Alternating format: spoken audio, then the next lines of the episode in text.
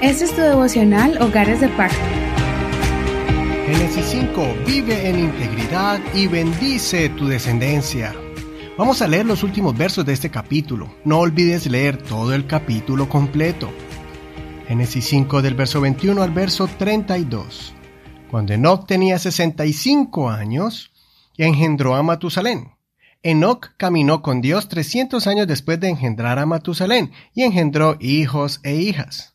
Todos los años de Enoch fueron 365 años. Caminó pues Enoch con Dios y desapareció porque Dios lo llevó consigo.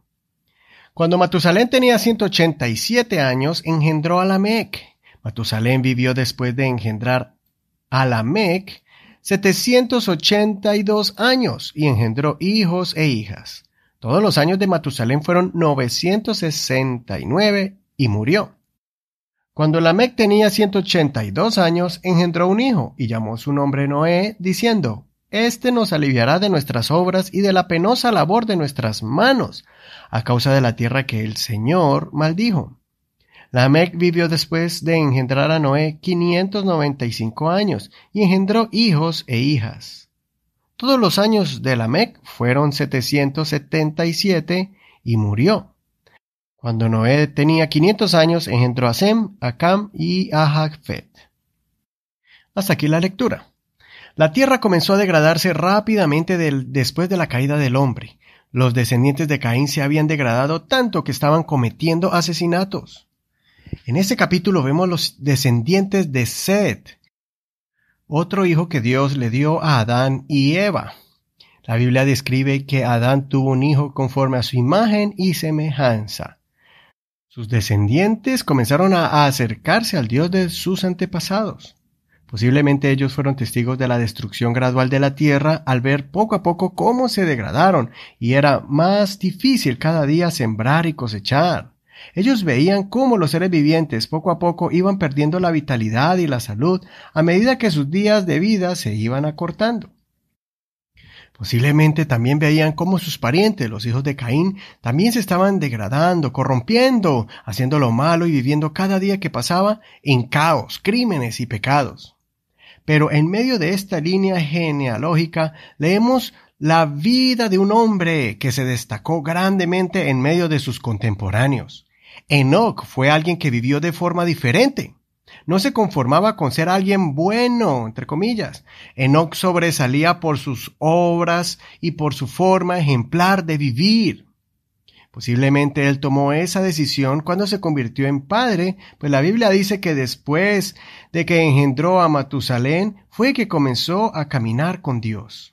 Cuando uno comienza una familia, usualmente la persona piensa mucho cómo va a vivir para poder darle un buen ejemplo a sus hijos. Enoch desarrolló una relación muy cercana con Dios, al punto que Dios se lo llevó para la eternidad. Él no pasó por el proceso humano de la muerte. Hoy Enoch nos enseña la importancia de esforzarnos a mantenernos puros y limpios, y que sí se puede, a pesar de la sociedad o el mundo en que vivimos, no importando que otros vivan a su manera y no les importe a ellos agradar a Dios. No solo Enoch se ganó un lugar especial ante los ojos de Dios, sino que también bendijo con sus acciones y testimonio a su familia. Enoch fue el abuelo de Lamec y bisabuelo de Noé. Lamec llamó a su hijo Noé porque profetizó que él sería un instrumento en las manos de Dios para traer alivio y consolación a la humanidad que había sufrido maldición por causa de la caída de Adán y Eva. Noé fue como el Mesías, el Salvador de la humanidad, cuando cayó el diluvio sobre la tierra. Noé es una figura representativa de Jesucristo, quien nos salvó de la condenación del pecado.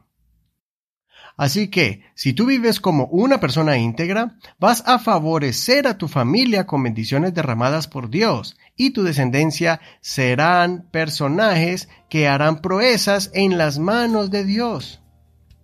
Bendice a tu familia ahora y aún después de que ya no estés sobre la tierra. Dale la mejor herencia a tu familia, un buen nombre, un buen ejemplo y la gracia de Dios sobre ellos por medio de tu vida íntegra. Ahora escudriñemos más a fondo. Usemos hoy el método de estudio llamado visualízalo. Imagina cómo sería la vida de Enoch en ese tiempo y cómo habría sido su proceso de su consagración al Señor. Escribe algunas notas en tu cuaderno de apuntes donde hemos estado estudiando la palabra de Dios. Soy tu hermano y amigo Eduardo Rodríguez. Que el Señor escuche nuestras oraciones y nos ayude a seguir el ejemplo de Enoch. Hasta aquí el devocional del día de hoy. No olvides compartir este devocional a todo el mundo, a todos sus amigos, a todos sus compañeros y familiares. También recuérdales que estamos estudiando el libro de Génesis, así que diles que no se lo pierdan, que tienen tiempo para desatrasarse. Bendiciones de Dios para ti en este hermoso día. Nos mañana con el siguiente devocional.